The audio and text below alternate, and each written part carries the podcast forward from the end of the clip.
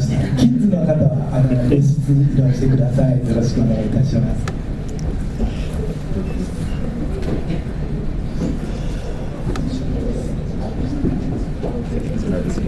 That's all for children. That's great. Uh, thank you, Pastor Shimomura.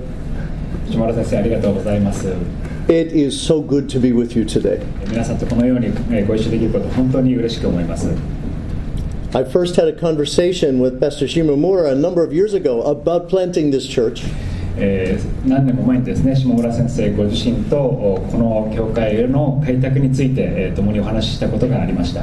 and it is exciting to be here today to see what God is doing.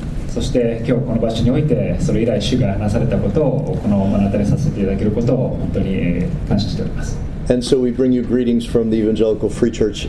in the United States of America. アメリカの福音寺教会の森よりご挨拶を申し上げます And it is good to see that God is at work in many places and has a mission for us. 神様が、えー本当に、えー多くの場所において、えー働きをなされておりそして私たち自身にもその使命を与えてくださっているということ、えー本当にそれは素晴らしいことであります In fact, this urgent mission that I want to talk about today is not our mission, it's God's mission. えー実際に、えー今晩私が、えー皆様にお話ししますこの緊急性を帯びた宣教というものは私どものミッション宣教ではなくてこれは神ご自身の宣教であります It is something that is very deep in the heart of God.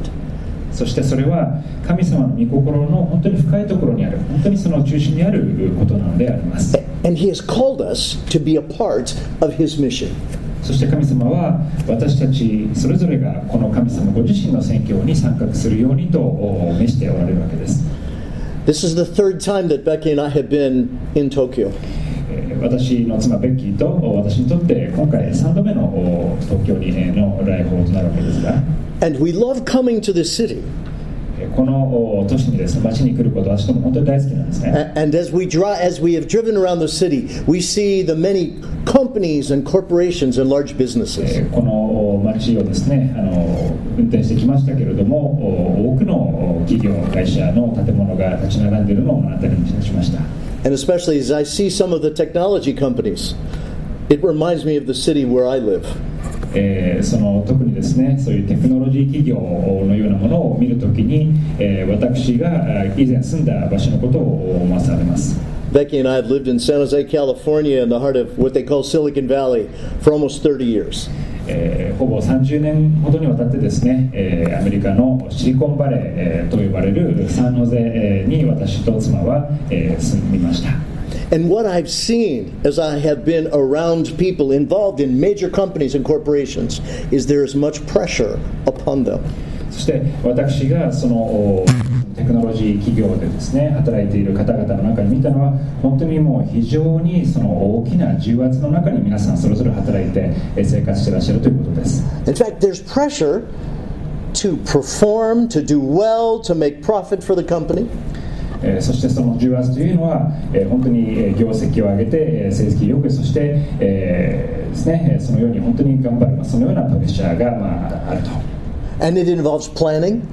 えーそれには計画性が必要で Oh, there's much talk about strategic thinking and strategic planning. そして、えー非常に戦略的にですねえー考え計画していくということが求められるわけです、And so you have to plan what you're going to do, えー何をしなきゃいけないのかを計画し、and then you do what you plan, えーそしてそれを実行し、And then you go back and you check what you did. Eh, and then you make adjustments and you keep going forward. And I can only imagine that kind of thinking is everywhere in companies here in Tokyo.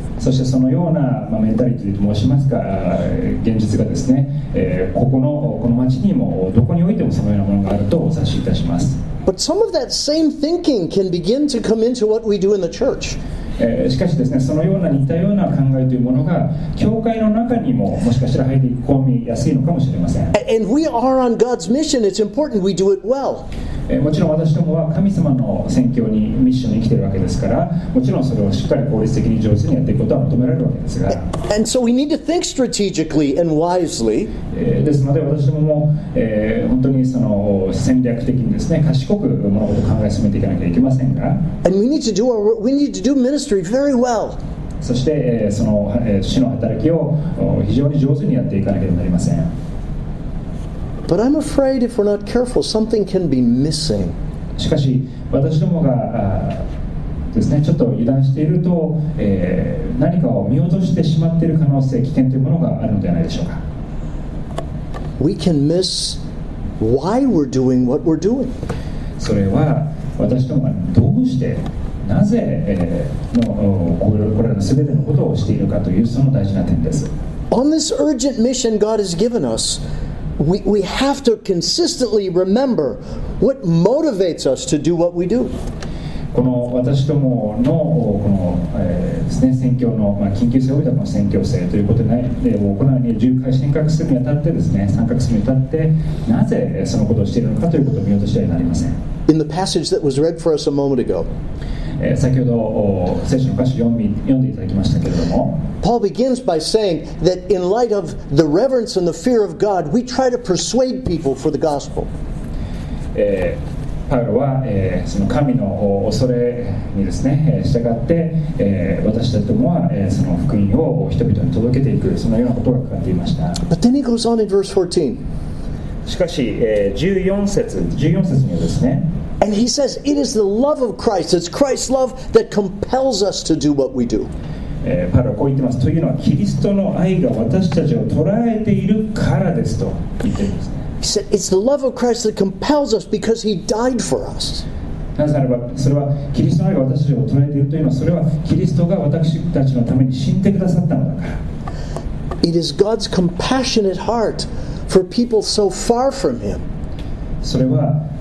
えーキリストから遠く離れた、えー方々に対する神様ご自身の憐れみに基づくものであります、It reminds me of another passage in the New Testament. えーそれは新約聖書のもう一つの箇所を私に思い起こす And, and we're going to we're going to read it in just a moment. えーそのですね、えー今お読みしたいとその次、えーすぐにお読みしたいと思いますけれども It's in the book of Ephesians, chapter 2. えーエペソビトへの手紙のお第2章のところになります And I'm going to I'm going to ask uh, Shige if he would read Ephesians chapter 2, the first five verses. えー通訳者がですねえーこのエペソビトへの手紙の2章のえー最初の5節1節から5節までを通訳者がお読みいたします。じゃあお読みいたします。さてあなた方は自分の背きのと罪の中に死んでいたものでありかつてはそれらの罪の中にあってこの世の流れに従い空中の権威を持つ支配者すなわち不従順の子らの中に今も働いている霊に従って歩んでいました。私たちも皆不従順の子らの中にあってかつては自分の肉の欲のままに生き肉と心の望むことを行い他の人たちと同じように生まれながら見怒りを受けるべき子らでした。しかし憐れみ豊かな神は私たちを愛してくださったその大きな愛のゆえに背きの中に死んでいた私たちをキリストと共に生かしてくださいましたあなた方が救われたのは恵みによるのです The apostle Paul said we were dead in our sins. 使徒パウロは私たが私どもが罪の中に死んでいたのだと、We were not just sick in our sin. えーその罪の中にただ病気だったとは言ってません We just didn't know need to go to a, doctor and get some medicine and rest and we could get better. お医者さんに行ってですねえー薬を処方し処方してもらってそれで治るようなそのようなものではございませんでした We were dead in our sin. 私どもは罪の中に死んでいたんですね、 And one thing I know is that dead people can't help themselves. えー死人に関して私が知っていることの一つというのはそれは死人死んでる人はご自分のことを助けることができないということです、 There's nothing they can do. They are dead. えー何もすることができないんですね死んでいるんですから And he says in this passage that what we deserve is the very wrath of God. そしてパウロは言います。このし罪になんかに死んでいた私たちもが受けるに値したことというのはそれは他でもない。神様の清い怒り見怒りなのである But he says, because of God's great love and his mercy, としかしここで書いてあるのはその憐れみ深いその神のゆえ神のゆえ。に He has made us alive together with Christ. その憐れみ豊かな神は私たちを愛してくださったの大きな愛のゆえにその気の中に死んでいた私たちをキリストと共に生かしてくださった When we were dead in our sins, He made us alive in Christ.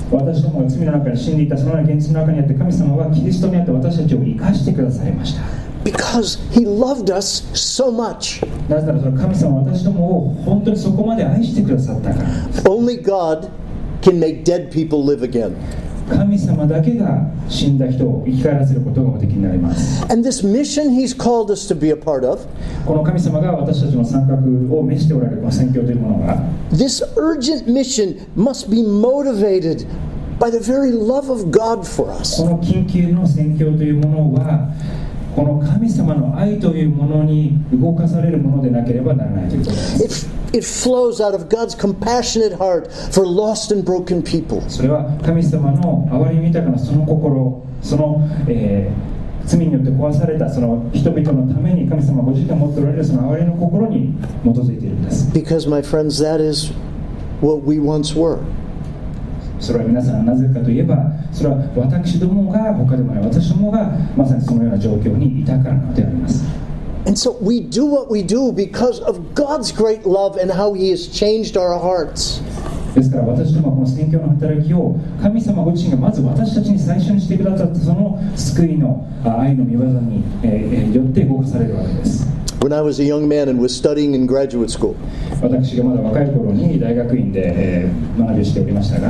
I met an older man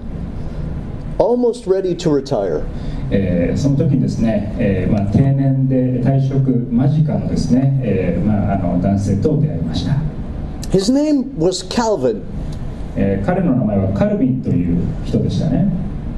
His name was Calvin Hansen. えーカルビン・ハンソンという人でした75 years ago, 75年前 God called Calvin Hansen and his wife to leave the United States and to come to Japan. 神様はこのカルビン・ハンソンさんそしてそのう奥さんえー75年前彼らがまだ若かりし頃彼らを日本での宣教へと召されたのです They were the first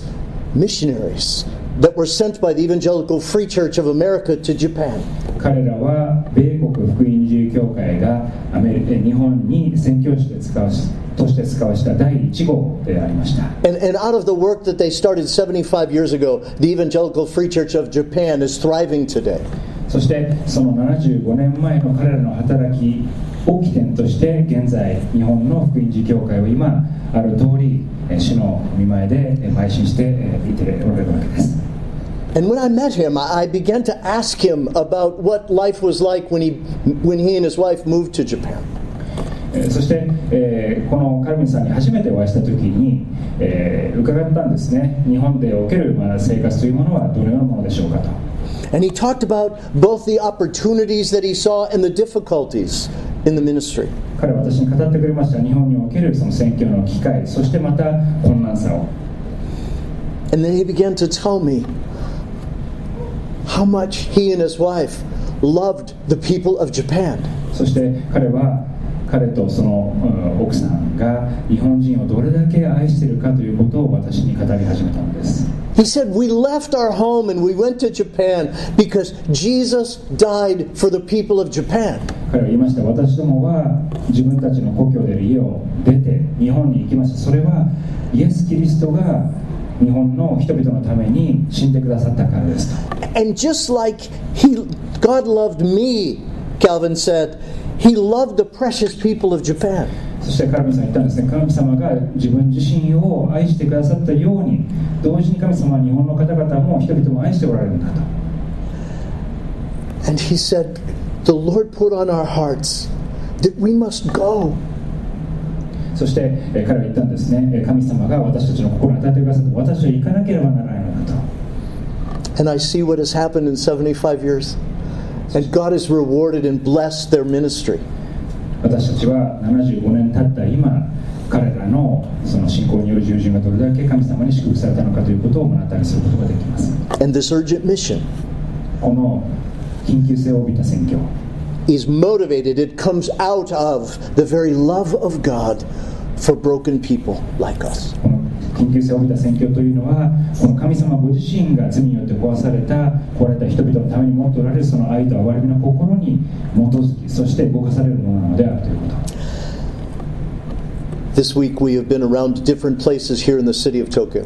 えー今週私どもはあこの東京をえー中心としたですねいろんなあところに、えー訪問させていただいておりますけれども And, and we have seen the busyness of the city. の都心におけるですねその人々の忙しさというものをもう、えー、見させていただきます。Trains that are filled with people. 電車も通勤客で満員ですね。Crosswalks and intersections where there are throngs of people going across from one side to the next. そして信号を行き来する人々の波。And then we were earlier this week, we were up in a very tall building, 45 stories high, looking out over the city. そしてまた今週数日前は、えー渋谷のですね一番上に行って本当にその東京という場所のを一望させていただきました And as we walked around and we looked at the city below us,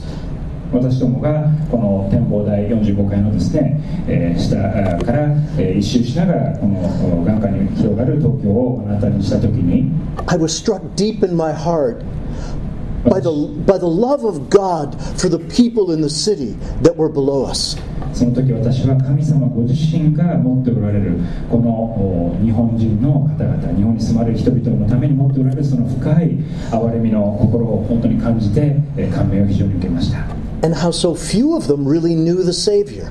そしてまた同時にこのお人々の中の本当に少ない、えー方々のみがこのイエス様の声を知っているという事実にも、えー心を打たれました I thought of God's incredible mission to see the gospel go forward in this city.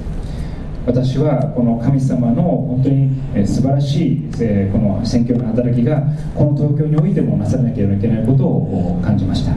And part of what we see in this mission that God has given us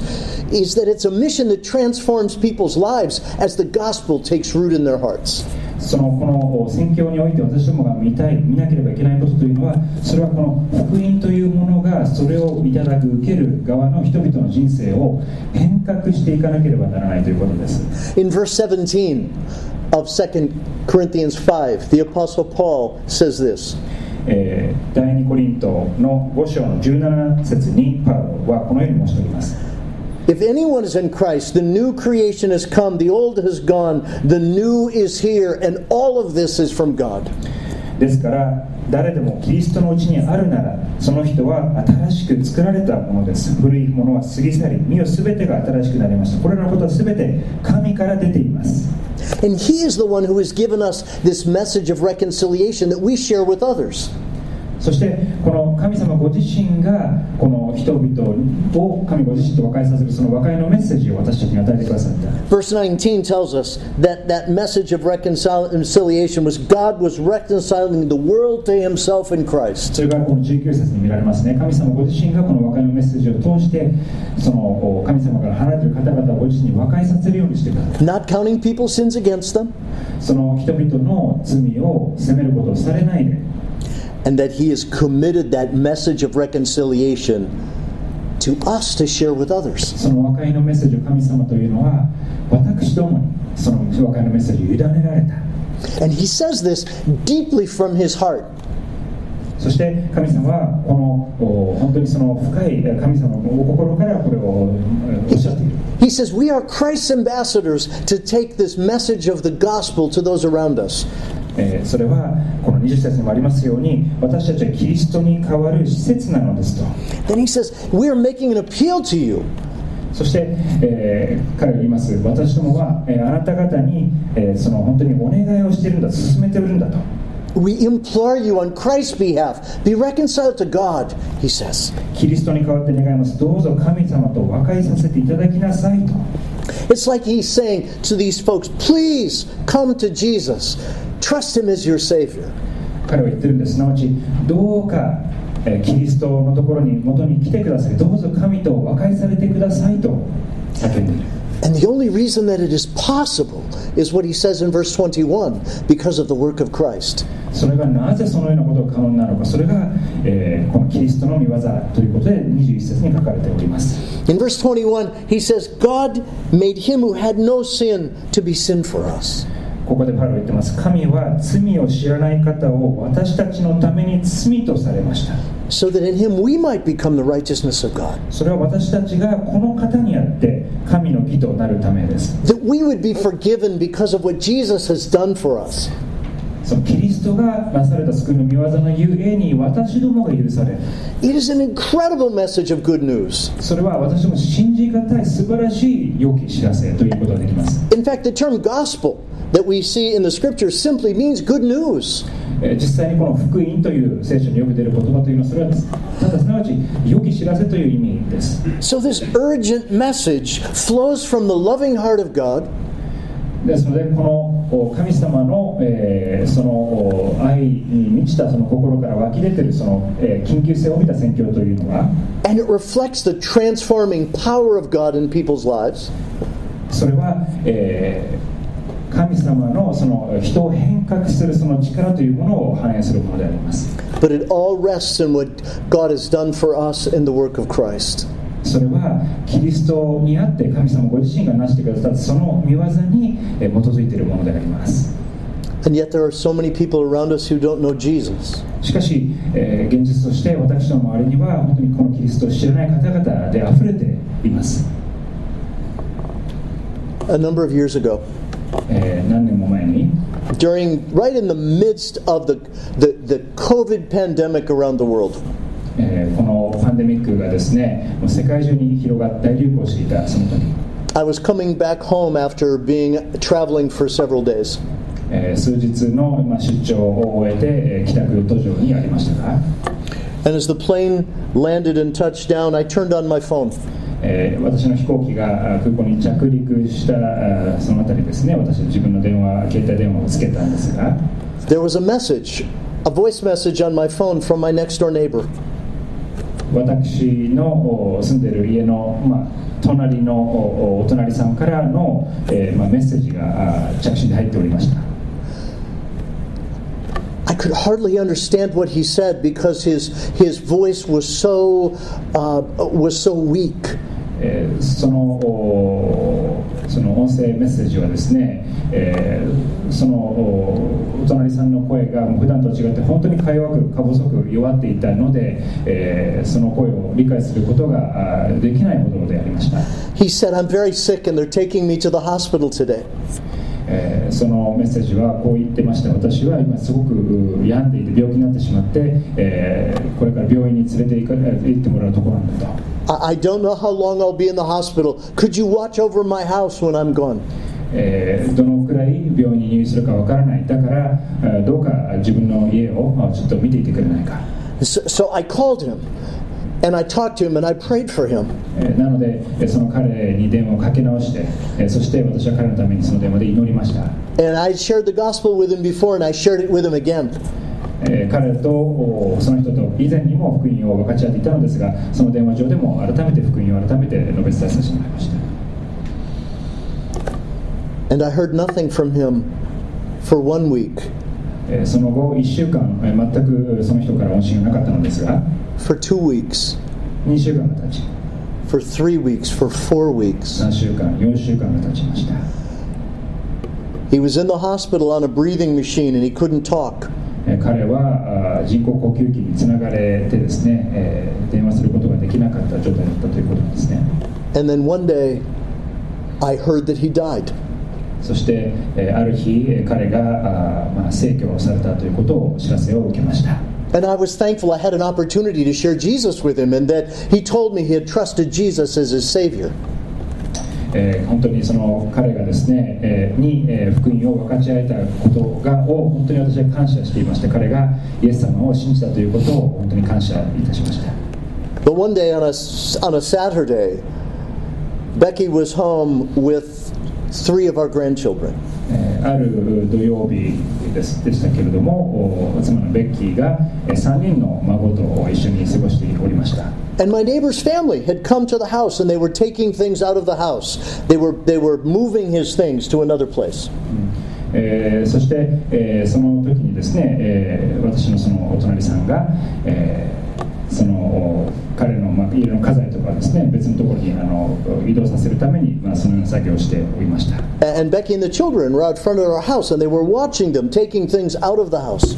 えーなのでえーベッキーさんあベッキーとですね、えーそして孫の3人は、えーそのお隣さんの家でそのようなまあ家財が運ばれているのを、まあ、目の当たりにしていたわけなのですが And one of our young grandsons, 10 years old, asked her, what, Grandma, what's happening over at our neighbor's house? でその孫の1人の10歳の子だったんですけれどもその作業がなされているのを見てどうしたの？おばあちゃんなんでこんなことしてるの？と聞いてきたわけですね。And she told him our, our neighbor had been very sick and that he died. えーそして、えー妻はあその孫に言ったんですね、えーお隣さんのこの方は、えー病気で、えーそして、え亡くなられたんだと、And our little 10 year old grandson, his eyes got very big えーその10歳の孫の目は非常に大きくうん丸くなり and he got very quiet. そして静まり、And he looked at his grandmother えーおばあちゃんをまっすぐ見つめて、and he said, Grandma, did, did he know Jesus? えーね、おばあちゃん、えーこのお隣さんのおじさんはイエス様のこと知ってたの？って。Because, because if he didn't know Jesus, what, what would happen to him? もしでだっておじこの隣のおじちゃんがイエス様のこと知らなかったらじゃあこのおじさんにどうなっちゃうの？って。And I thought, here from the heart of a small boy,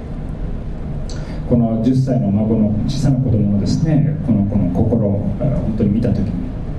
were the very concern that should re- be reflected in our hearts for the people around us. でそのようなその子10歳の子がもあそのお隣のおじちゃんに持っていたその心というのはそれは私たち自身も大人として持たなきゃいけない心だったと思うんですね The people that we meet on the street every day, 私どもが街を歩きながらあ見かけるう人々 the people that live near your home, また皆さんがお住まいのおアパートなり家の近くで、えーご近所の方々 the people that work in your office, the people that are in your classroom at school, 職場のお同僚の方々また学校でのお友達とか they all have eternal souls. その方々みんなその永遠の永続する永遠に生きるその魂というのを持ってるわけです And God deeply loves them. そして神様は彼らを一人一人深く愛しておられる And out of that love for them, He wants to bring them from being dead in their sins to being alive in Christ. そしてその場合のゆえにこの方々それぞれがその罪にの中にあるその死の状態霊的な死の状態からキリストにある命へと移ることを神様は望んでおられるんだ So they could be changed and have the hope of eternal life. そしてそのようにして彼らも変えられてそして、えーこの永遠のお本当に希望を持つことができるように And He has given us the privilege to be a part of His mission to share the gospel with them. そして神様は私たちにこのお福音良き知らせを彼らに伝えるというその宣教に参画する特権を、えーお与えになったわけです And to share the love of Christ can be done in very practical and simple ways. このキリストの愛を、えー分かち合うということは 非常に、えー簡単でそして実践的な実際的な形でそれをすることができるできます It's seeing a need in their life and stepping in to help and encourage them. それは、えーその周りの方々の生活にあるいろんなニーズに気づきそのニーズに使えるとそのような、えーシンプルなことから始まります It starts by us showing the love of Jesus to others around us. 私たちがキリストの愛を、えー私たちの周りにいる人た人たちにえー示していくことそのような簡単なことから始まります And opening the door to be able to have a conversation with them about God's love for them and their hope they could have in Christ. そしてそのような中から神様ご自身が彼らのために持っておられる愛についてえー話していくそのような扉が開かれていくのだと思います And sometimes I'm afraid in my own life that I can be so busy that I miss the opportunities to show the love of Christ to those around me. しかし皆様に正直に、えー言うならば私自身も自分の忙しさの中でそのような機会を逃してしまっているんじゃないかということです For the people around us, 私たちの身の回りにいる方々のために life is uncertain. 彼らにとっても 人生というものは非常に不確かなものであります Eternity is forever. しかしこの永遠というものはいつまでも常しに続くものなんですね And God longs for them to come to know Jesus and, and to have their lives changed. そして神様は彼ら一人一人がご自身に立ち返りそしてご自身にある愛と命を受け取ることを望んでおられます It's His mission. すなわちこれは神様ご自身の宣教なんですね He's invited us to join Him in His mission. そしてこのご自身の宣教に神様は私たち一人一人が参画するようにと招いてくださいました by sharing the good news of the gospel with people around us. 私たちの身の回りにいる方々にキリストの愛を示し福音を伝えていくことによって But it's an urgent mission. しかしそれは緊急性を帯びた宣教であります Because life is uncertain 人生は不確かであり and heaven is forever. そして、えー天国というものは永遠のものである And we want to invite people 私たちは周りの方々をこの永遠の命に to trust Jesus キリストに信頼し so that the old is gone and the new has come and life has come into their lives through faith in Jesus こ Christ. のキリストに信頼信じることによって全てのものが新しくなり全ての古いものは過ぎ去るこの永遠の命に神様は招いておられる So here in Tokyo Center Church, 皆様この東京センターチャーチに座られているこの皆様におかれましては my prayer is that you would be a church on God's mission えー私は本当に皆様がこの神様の宣教に、えー参加されるように祈ります as you show the love of Christ, as you share the message of the gospel, that others would come to faith and join you here as you worship and serve Him. 皆さんが周りの方々にキリストの愛を示しそしてキリストの福音を伝えそしてそれらの方々がキリストにある救いに導かれそしてこの東京センターチャーチに集われるようになることを祈ります May God bless you. 神様が祝福されますように May His face shine upon you. 神様がその御顔を照り輝かしてくださいますよ And may you see the ministry that He's entrusted to you thrive and flourish to His glory. そして神様が皆様に委ねられたその宣教の働きがその神の力によって繰り広がっていくことができるのそれを皆様が見ることができるように私はお祈りします Thank you for letting me come and share with you today. 今日はこのような機会を与えてくださってありがとうございました God bless you. 祝福ありますように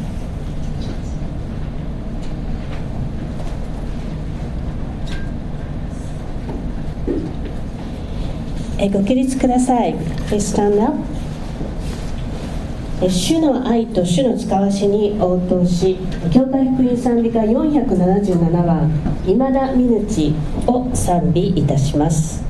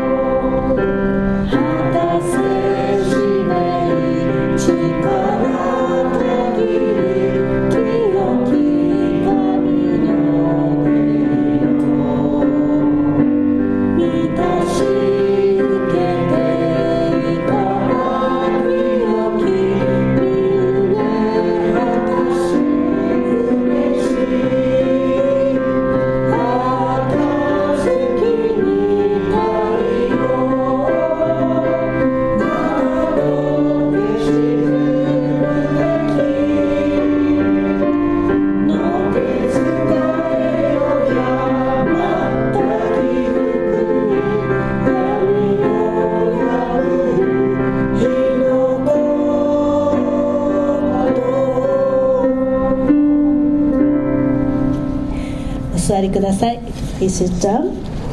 え続いて献金をお捧げします。献金は感謝と献身の表れとしてお捧げするものです。えそれでは係の方お願いいたします。